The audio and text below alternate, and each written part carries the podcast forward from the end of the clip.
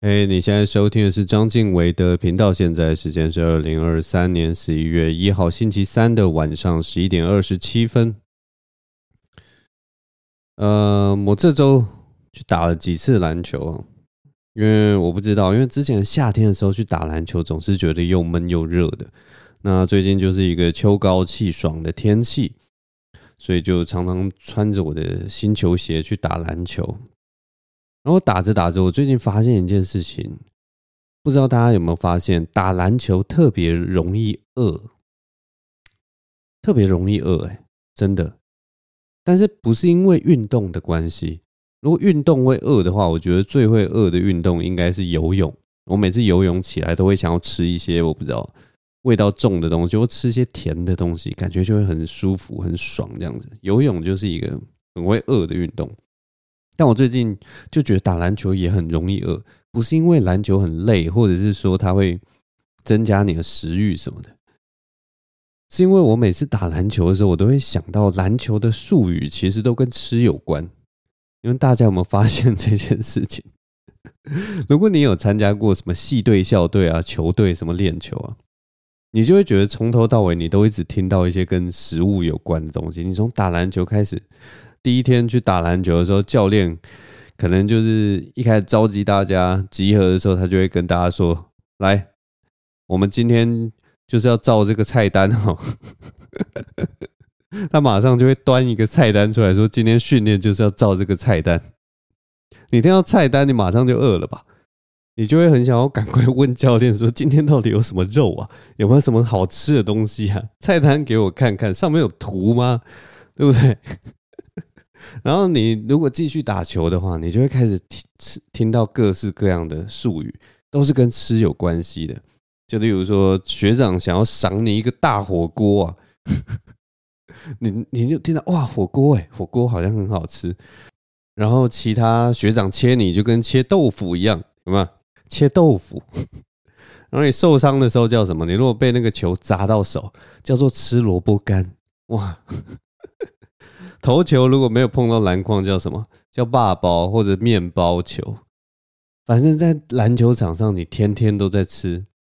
都在都在讲到各种各式各样的食物。然后我们平常那个练习防守的时候，爬的那个步叫什么步？叫螃蟹步。哇，连海鲜都出来了。然后呢，如果教练今天想要练一个东西，叫做牛角战术啊。如果有打过篮球，就知道这个经典的战术叫牛角战术。牛角战术听起来就像去烧牛角烧肉店的一个战术，你知道吗？现在进行牛角战术。那我们现在有两种战术，一个是八九九的战术，一个是一一九九的战术。不知道你今天进这个牛角餐厅，你到底是要吃这个八九九的，还是一一九九的？每个学每个战术的那个 呃供应的品相都不大一样，好像一一九九才有供应牛舌这样。反正上礼拜的时候就发现打篮球真的很容易饿，就是因为这个名字的关系啦，取了一大堆莫名其妙的东西。台湾人好像真的很喜欢用一些吃的东西去形容各式各样的东西，可能是因为我们的文化里面真的很在意吃这件事情吧。真的是在别的文化好像都比较没有那么在意，就是在这种我也不知道，就台湾人的文化里面特别在意这个东西。我记得我之前在跟一个学弟有一次聊到的时候，然后反正他那个时候是在做那种帮外国人做台湾介绍的那种 tour，然后他们做的那个 tour 就是呃当导游这件事情，他们是不是在做那种很表面的那种导游？而是会带外国人，然后免费的行程，然后去呃练习怎么样去介绍台北市或者是哪里，或者是反正会带他们去去一些什么福德市场、二手市集啊，或者是反正就是深入那种台北的各各个小小的地方。那个时候，呃，那种文化资源或者是说，呃。向外国人介绍的东西都还非常少，我记得大概是十年前吧。然后他们那个 tour 就是一方面是让台湾这些人就是呃知道要怎么去介绍自己的文化，然后另一方面就是增加交流这样子。所以他那个时候在介绍的时候，他其实就有讲到台湾人的吃的文化。然后他讲到吃的时候，其实他就直接下一个评语，他就说台湾人真的很很喜欢吃东西，但是真的有点太在意吃了。就每个人好像都一定要如数家珍，然后好像不会吃就会被人家瞧不起或什么的。然后许多人也因为喜欢吃东西，或者是说吃的比较多东西而有自己的品味，然后彼此之间会有一些品味的交流，就像那种华山论剑一样，那都是嘴巴在讲一样，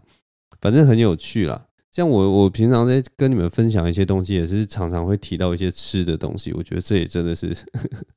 我也不知道，就是就是会觉得说，哎，大家好像会对这种吃的东西应该有一点兴趣吧。然后我自己也蛮喜欢吃东西，就会想要跟大家分享。不知道，也许真的吃东西这件事情，在我们的文化里面就，呃，真的蛮重要的。然后任何。不管是国内外的吃的，关于吃的东西，大家都很有兴趣。就是说，哎，最近有没有什么饮料特别有名啊？什么东西吃的东西又出来了？然后好像如果你不吃的话，你就跟不上时代什么的。当然，我们在吃的这方面也是有很多很怪小的东西啊。之前之前就看到那个必胜客还是哪一家啊，还是达美乐啊，反正推出一个什么万圣节披萨。然后是用什么凤爪，就是港式的凤爪跟肠粉做披萨，我看到真的是觉得 无法忍受哎，到底是哪里来的那个想法，说把这两个东西丢到披萨上面会好吃啊？我的天哪，就是 有没有脑袋呀？而且还是万圣节，就是我问你，万圣节跟港式料理到底有什么狗屁关系呀？我真的不懂，看到真的是不懂。港式点心呐、啊，凤爪跟肠粉是港式点心的样子。哎，那两个东西真的配吗？真的配吗？真的配？我不知道起司还有什么番茄底哦，番茄酱底，真的能够混在一起吃吗？我是很怀疑啦，那那几个味道，我真的是很难想象他们全部混在一起。但是就是有人这样把它创作出来，不知道我的听众有没有人去订了那个披萨来吃？也许只是为了尝鲜。如果有的话，可以跟我分享一下那个东西到底好不好吃。我是希望大家不要就是助长这种创意料理的事情。虽然之前好像听说那个什么猪血糕披萨，听说超级好吃的，我那个时候是没有。没有跟到那一波啦，但是当大家说这个猪血糕披萨好吃的时候，我的确心里会想说，嗯，这个猪血糕其实没什么味道，它主要是嚼劲嘛，然后也许是有这个好吃的可能性，但是这个凤爪这一次这个凤爪跟肠粉，我就真的是不怎么看好哎，尤其肠粉这个东西是用蒸的，那个外皮是滑嫩滑嫩的，你把它丢到披萨上面。我很难想象，真的很难想象。如果你不是那种，我不知道，把它弄得，我不知真的想象不到它到底要怎么样才会好吃啊！真的很难想象。嗯，好了，我喝一下水。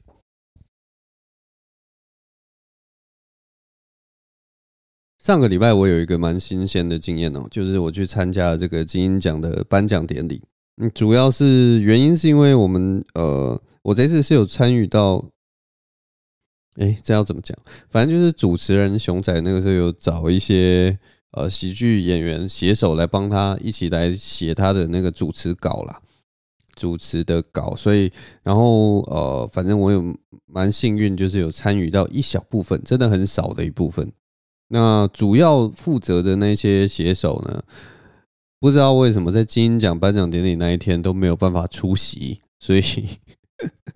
他们就问我说：“哎，那你要不要有空的话，你要不要去？”然后我后来想一想，说：“好了好了，去看一下。”因为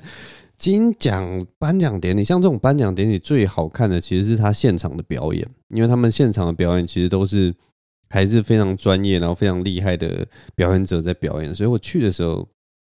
就有想说要看这些表演。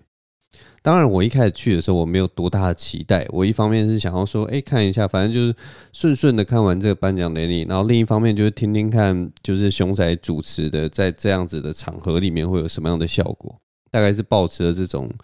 有点一半鉴赏，然后一半就是放松心情去参加的心态去的。那我去了这个金鹰奖颁奖典礼哦，我必须要说，真的是超乎我的想象了，就是现场。现场的颁奖典礼的气氛，还有那个整体的氛围，或者是说整体的那个演出，其实都让我觉得说，颁奖典礼其实真的要看现场哎。因为过去不管是什么金钟、金曲、金马，我有的时候在家里看电视的时候，都会想说，我为什么要去现场看这些无聊、尴尬的桥段或什么的？然后或者是有一些表演，我甚至觉得啊，好像普普通通嘛，没什么好看的。可是我这次去这个金音奖的时候，哇，我真的是心里有一种 音乐在这个世界上真是太美好的这种感慨，你知道吗？音乐真的是太好听了。但那个一开始的时候，金音奖的表演，如果大家有有有有兴趣的话，可以去 YouTube 看啊，他还是那个直播档都还在。总之呢，他一开始的开场是那个李权哲跟贺 The Crane 他们两个人做开场，然后他们就有点中间有点半 freestyle 的感觉，当然那个都排过，但是就半半 R&B freestyle 那种感觉去去一一的把呃入围者的那个创作这样唱出来，哇！我。听到那边就觉得哇，好屌，好酷哦！就是他一个开场就已经很棒了，然后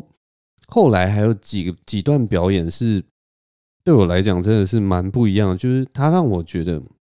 那个整个舞台上是被表演者给填满的。我不知道，如果大家如果有做过表演，或者是有看过现场表演，要知道，如果是这种北流的场地，金鹰奖是办在北流嘛，在这种北流的场地，在那个舞台上面，如果表演者要填满那个舞台，他是需要很大的自信心跟很大的能量，才能做得到这件事情。那那一天，其实我觉得啦，对我来讲，真的有被震折到了，就是觉得。这个整个舞台甚至被填满之外，可能还溢出来，大概是两个表演者，一个是生子从跟凤小岳的表演，然后另一个表演是从日本来的 YAMA。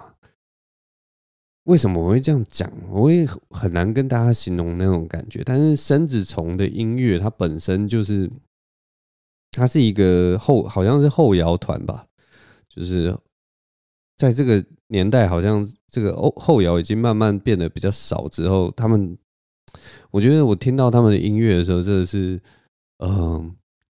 要说怀念吗，还是什么？就觉得自己还是蛮喜欢后摇这个这个曲风的。所以，生子从乐团算是让我真的觉得很好听的音乐。因为我在大学的时候学过一个东西，叫做声场，好像叫 soundscape 吧。soundscape 就是简而言之，他们就是。呃，用各种的声音，还有各种的频率，然后用从各个角度这样过来，它可以打造一个有点类似是，如果用用用用用哎，那个要叫什么？反正就是有点像是我们平常是用眼睛看风景嘛，那 soundscape 就是用耳朵听风景，它可以利用音场啊，用各式各样的声音啊。打造出一个就是空间感，这个是一个很玄的一件事情。那生子从，我觉得他就是在这方面的佼佼者。就如果你看生子从的现场的时候，然后你仔细去听它里面所用的效果器，它里面所用的乐器，还有他们用乐器层层堆叠之后出现的那个效果，事实上你是可以听出那个很立体的感觉，你会觉得音乐是立体的。然后甚至在现场，现场因为是很好的音响嘛，然后那个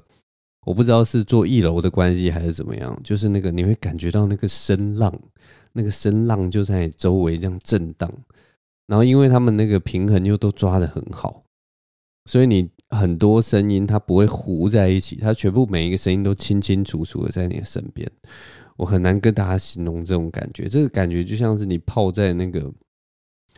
呃，泡在一个充满声音的海里面，然后你就在沉浸在，真的是沉浸在那那个音场里面听那个音乐。所以，生子虫的表演我真的非常狂推啊，一生一生狂推啊，乱讲一堆。反正就如果大家有机会的话，如果有机会看到他们现场的表演，可以去看一看啊。那另一个就是让我震惊的表演，就是 YAMA。我其实去的时候完全不知道亚马是谁，真的是听了他现场演唱之后才去查说，哦，他在日本是多么的有名，然后他主要是唱什么样的歌曲？因为他刚刚开始唱的时候，其实是你只会一开始啊，刚开始你听我听他唱的时候，我只觉得说，哦，他唱功很厉害。他的唱功要怎么要怎么形容呢？就是你一开始会觉得他是一个。嗯，声势好像没有那么强大的力量，可是他随着歌曲，你会感觉到他的那个气势是一个很稳定，然后很呃，就是你有点像是远远看到一面高墙，可是你一开始不觉得它很高，然后等到它慢慢慢慢慢慢越走越近，越走越近之后，然后你才会发现，哦，它是。一道非常雄伟的高墙啊，这样的感觉，亚马就是给我这样的感觉。亚马好像这个 Y A M A 好像也是山的意思嘛，亚马之类的。然后他他的歌声一开始最让人就是嗯注意的是他的高音，他的高音真的蛮高的。然后我刚开始听到他高音的时候，我会怕，因为。当他当有些人就是你觉得他的声音好像有一点该怎么说呢？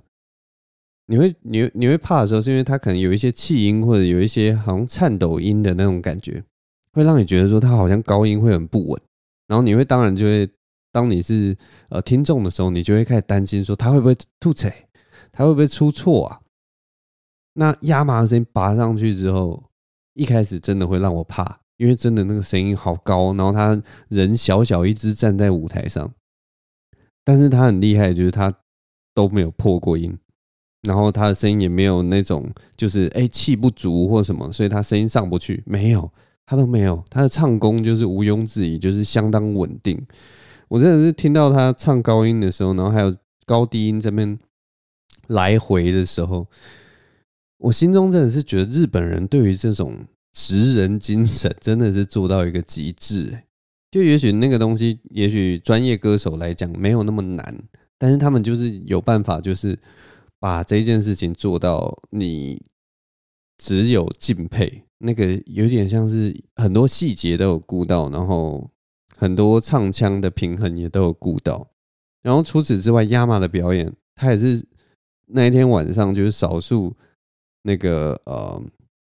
舞台上面的展现，整体而言，因为它还包括一些灯光的设置啊，有一些场景的设置啊，如何编排啊，什么，它都做得好精致哦。就是那是一个非常细致的表演，然后也不会让人觉得很很出戏。然后每一首歌的那个灯光设置或什么都蛮贴合它那个曲目的，所以整个表演看下来就觉得这两个表演都让我。会起鸡皮疙瘩，就是一个是生子虫的表演哦，生子虫真的是听到起皮鸡皮疙瘩，然后亚麻的表演也是让我觉得非常好听，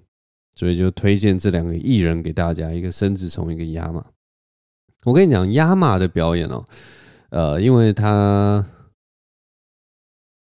就我我那天是跟那个喜剧演员学人去亚麻的表演，甚至让那个学人啊，他还过来，他还跟我说哇。刚那个亚麻在唱的时候，他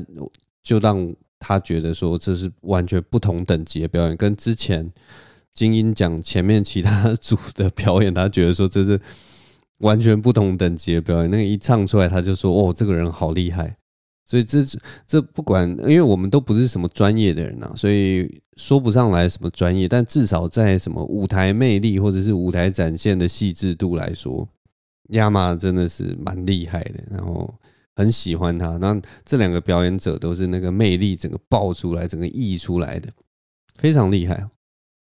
然后我们那天去看这个表演的时候，我还有一个想讲的，就是 他其实金音奖有送我们一个袋子，就有点像礼品袋还是公关袋什么的，然后里面就放着几个送的东西，然后觉得很好玩。就是我当我去的时候，我其实没有想到说我们会拿到一袋东西，然后我就看了一下里面有什么。里面有一个有一瓶矿泉水，然后好像是什么日本日本的水之类的，然后还有一个一百 CC 的保温瓶，这个听说 现在很红，是不是？但是我就想说，一百 CC 的保温瓶到底有什么用啊？一百 CC 很少诶、这个保温瓶是能装什么？装 Espresso 吗？还是什么？我就不懂一百 CC 的保温瓶的实用性在哪里。好，但我不管，反正就是拿了这个保温瓶，然后一一瓶六百 CC 的水，然后它还有一个香氛蜡烛。然后我看到这个三个东西的时候，我看到这个礼品袋的时候，我不知道为什么我脑中就闪过那个《大逃杀》这部电影。就是《大逃杀》这部电影一开始大家会呃随机拿到一个包包了，那个袋子，然后那个袋子里面就是有各式各样的可能，有的时候里面是玩具，有的时候里面有枪，有些有水，有些有食物什么的，就是完全是像福袋那样随便你抽而已。我 我拿到那个金音奖的袋子的时候，我就想说，嗯，拿到这个礼品袋应该也还算 OK，有一个球状的香氛蜡烛可以拿来砸人，然后里面还有 还有水，好像还可以。就是求生的话，这是一个还不错的礼品袋。不过我拿到这个礼品品，嗯，我拿到这个礼品袋还有一个另一个问题啦，就是大家有没有收过香氛蜡烛的礼物？如果你有收过香氛蜡烛的礼物，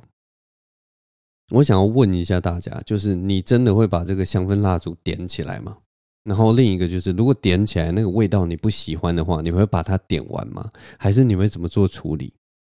还是你会把这个香氛蜡烛送给别人，交给别人去处理？还是你会把它丢到垃圾桶？因为你不觉得香氛蜡烛是一个很很尴尬的一个礼物吗？就是也许你真的就不喜欢那个味道啊，那你要。让你的家里面，因为香氛蜡烛一点，你就是整个满室芬芳嘛，你整个家就会有那个味道，至少可能可以维持个什么一个礼拜之类的，我不知道，我还没点过。然后你送给别人香氛蜡烛，你都不管的嘛，这种东西就像送给别人香水，你知道吗？它是有一个。有一个占有的感觉，它是有一个呃霸道的感觉，就是你这一段时间你的身体就是有这个味道，你这一段时间你的房间就是要有这个味道的这种感觉，然后它是一个无法抹灭的一个存在，所以我不知道，我不知道大家收到香香氛蜡烛都怎么办，还是你都大家都在什么浴室里面点之类的，让这个浴室有一点点味道也好，就可以盖过什么，我不知道。大便的臭味，我不知道。我反正我现在拿到这个香氛蜡烛，我真的不知道该怎么办。也不能，哦，对啊，丢掉也是浪费嘛。然后要点吗？要把它烧起来吗？会不会害我家里以后都是这个味道，然后就再也抛不掉？那也许我不喜欢这个味道，那怎么办？反正。目前就是卡在这边，但是这个金音奖这一次这个经验呢，我觉得真的蛮开心的。所以如果未来啊，未来如果有这个机会啊，能够再去这个其他的奖项颁奖典礼，我应该也还是会去的，因为我觉得那一天晚上其实这样看下来是很好看的。我跟学人其实都看得很开心，然后玩得很开心。然后对啊，大概是这样子。然后喝个水。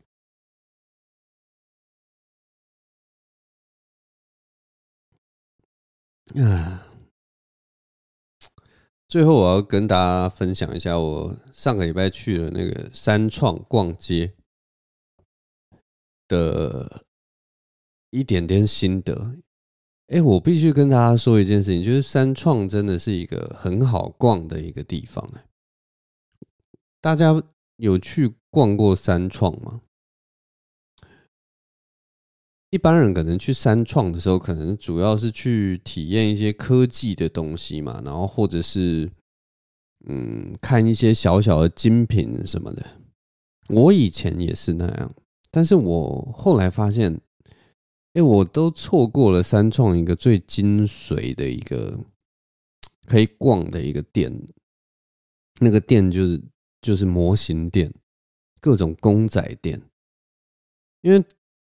我其实也是很喜欢那种小公仔、小模型的东西。我最喜欢的就是哥吉拉的东，哥吉拉的公仔。因为我自己有那两个那种 Q 版的哥吉拉公仔，可能还有三个哥吉拉的转蛋，就是那种最经典、最可爱、我最喜欢的那种。然后我这一次去的时候，好像在那个应该是他们六楼还七楼吧。然后他们那一整圈大概有五六家还是七八家的那种小型的，我不知道大家会讲那个是什么店，可能是玩具店吧，或公仔店，或者是什么转扭蛋店，各式各样的，反正就各式各样的。然后我进去的时候就觉得自己好像在看一个展览，你知道吗？因为那一些东西虽然是塑胶制的，然后但是不知道为什么现在大概是因为科技的关系还是什么。现在的建模都觉得好漂亮啊，所以每一个每一个玩具都有一种真的是艺术品的感觉。然后我不知道设计师在设计的时候，好像都会让他们的动作停在某个动作的中间，所以每一只玩具的动作感觉都好像是就栩栩如生。就是会让你有无限的想象，你知道吗？就也许，例如说，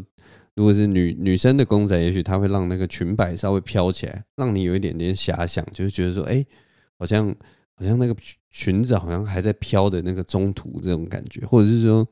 如果是一个武士的话，他也许就是呃，他的重心会稍微往前倾，然后那个刀会这样，好像呃做事要劈下来的感觉。然后那个动作就是它是卡在一个很微妙的一个细节里面，让你觉得它好像会动一样，好像它是活着的一样。所以我觉得我看这些东西的时候，就真的很像在看艺术品，你知道吗？我不知道到底是不是我自己幻想的，但是就是整个这样子，呃，那一层楼，我跟我女朋友就一直看，一直看，然后。他也很喜欢看看这些东西，我不知道为什么，反正我们两个就在里边浪费了超多时间，然后也有很多是那种很可爱的，像那种间谍家家酒的公仔啊或玩具什么的，然后也我也看到很多我喜欢的歌集啦，然后也有很简单的，像那个奥特曼好像出一系列他们那种怪兽大全，每一只其实你如果只就是有些人会觉得那个东西很丑。可是我看的时候都会觉得好可爱哦，就每一只都想买，超级可怕的。我我在里面真的是有好几度，就是都会想说，哎，这个只要三百块吗？啊，好像可以买一下，才三百块。然后啊，这个只要五百块，这其实还蛮可爱的。像有一个有一个玩具是那个《间谍家酒》里面的那个阿尼亚，阿尼亚跟那个 Bond，呃，他们家养的那只狗。然后两只加起来只要五百五，然后我就觉得哇，好想买哦！天哪，他们两个也太可爱了吧！总之，我这次去三创才会觉得说，我如果在那一层楼，然后我稍稍有一点不小心的话，我马上就会掏钱出来，掏卡出来，就是狂买，你知道吗？这个东西真的是太容易了，狂买，真的是狂买，因为那些东西都好可爱。可是我我后来其实有有有想到一件事情啊，就是我们我们当初这些人在买这些玩具的时候，我跟一个朋友刚好在谈论这个买这些公仔玩具的时候，然后旁边有一个呃我认识的一个女生，然后他们家是做我忘记是做什么，但是他们家就是很熟悉这种塑胶建模的东西，然后他就在旁边吐槽我们，他就说你们买这样一个。要三千块，要四千块的公仔，呃，反正就我也不知道这个叫什么的玩具，三千块、四千块的玩具，你们知道那个东西有多容易吗？有多便宜吗？然后我们就说我们不知道，他就一整个说你们买这个根本就是浪费钱。你知道那个建模有多容易吗？现在电脑这边你输入输入建模，然后我们就说，可是你还是要。付给设计师那些设计费啊，然后什么，然后他就这边说啊，你们真的是不懂，花三四千块，我真的不懂这个东西的价值在哪里。他是整个被吐槽到爆，你知道那种感觉就像是呃一个很厉害的厨师，然后他可以直接跟你算出来说这一餐大概就值什么五百块，然后你自你居然去花了。呃，两千五百块吃这个东西真的是太笨了之类，就是那种感觉，就是他也知道很多东西是怎么做的，他知道那个成本价。那我们这种就是完全不知道成本价的人，就会觉得，哎，三四千块买了一个艺术品，买了一个塑胶 制的艺术品摆在家里面，每天看到都很开心啊！你干嘛这样泼我们冷水呢？不知道，也许他真的知道那个塑胶建模可能是呃几百块就可以做出来的东西吧，然后顶多加上设计费，我不知道成本可能设计一次可能也是五万、十万之类，就就加上版权费可能就差不多了。可是他所卖出的产值，他可能都是卖几千个，每个卖三四千，有没有？就超，其实是算是暴利了。大概是这种感觉，但是没办法，我们就是我就是蛮喜欢这些角色，蛮喜欢这些呃可爱的东西，摆在家里面的确，你看到的时候心情是会好的。像我的那个门口，我就放着我的歌吉拉，我每天回来的时候看到那个歌吉拉，我都觉得蛮开心的。我也不知道这个东西到底是什么，但反正就是大概就这样。不过我这次去逛三创，我觉得之所以我可以。逛的这么开心，还有一个原因，就是因为我们那天去逛是礼拜一，礼拜一的时候去逛三创，每一层楼人都非常的少，所以我们在逛那个玩具店的时候，真的就是可以慢慢逛，慢慢逛，反正每一家店几乎每次进去就只有我跟我女朋友，偶尔才会遇到在一两个人这样子，所以我们逛得很开心，完全没有人来打扰，然后你也不会感到任何的压力。我也不知道为什么会有压力，或人多的时候，你就是要这边啊，不好意思，不好意思啊，不好意思，这样。会感觉会打扰到人，或者是挤来挤去，就然后或者是说不知道天气热，可能就会有汗臭味什么，就会觉得很不 OK 啊。我不知道啊，人老了之后真的很难去那种很拥挤的地方，你知道吗？我我现在也不大去电影院了，我甚至觉得电影院也是一个很拥挤的地方。坐公车也都会觉得好像越来越拥挤的感觉，慢慢的已经这个步入中年了。我觉得我以后不要叫中年好了，中年有点尴尬。就是你讲自己中年的时候，你也不知道自己到底还算不算年轻；然后讲中年的时候，你也不知道自己还算不算老。然后我知道那种就是什么，例如说现在有一些人可能说啊，我大四了，好老，好老哦。然后在我们的眼中看起来就是说，呵呵，你还年轻得很，大概会有这种感觉。然后我就觉得中年好像也是这样子的阶段，但是中年跟那个阶段好像又不一样，因为你呃，我们像我们经历过以后，知道大概从二十岁到三十岁算是一个人生的呃多彩多姿，然后很多突破，很多。转折的一个时间点，但其实三十岁以后，我现在仔细想起来，其实三十岁以后没有什么突破或者是什么时间点。三十岁以后，基本上都是慢慢的找到一些平衡，找到一些对这个世界上的一些看法，更更更为稳定的一个阶段呢。所以我就觉得这个步入中年的这个，嗯，就有一点尴尬，因为它不是不是算一个。有一个很明确的感觉的一段时间，所以我觉得，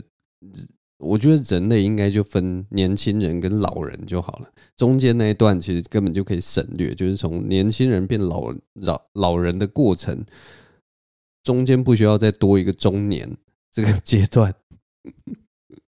我不知道我从哪里想的，但是我就觉得，就是你要么就年轻，你要么就老，大概就这样。然后那个中间那个。过渡阶段其实根本就是一个很模糊的，每个人的那个感受不大一样，所以我觉得他可以根本就是可以把它抹灭掉。所以我觉得我现在应该还算是还算是年轻人呐，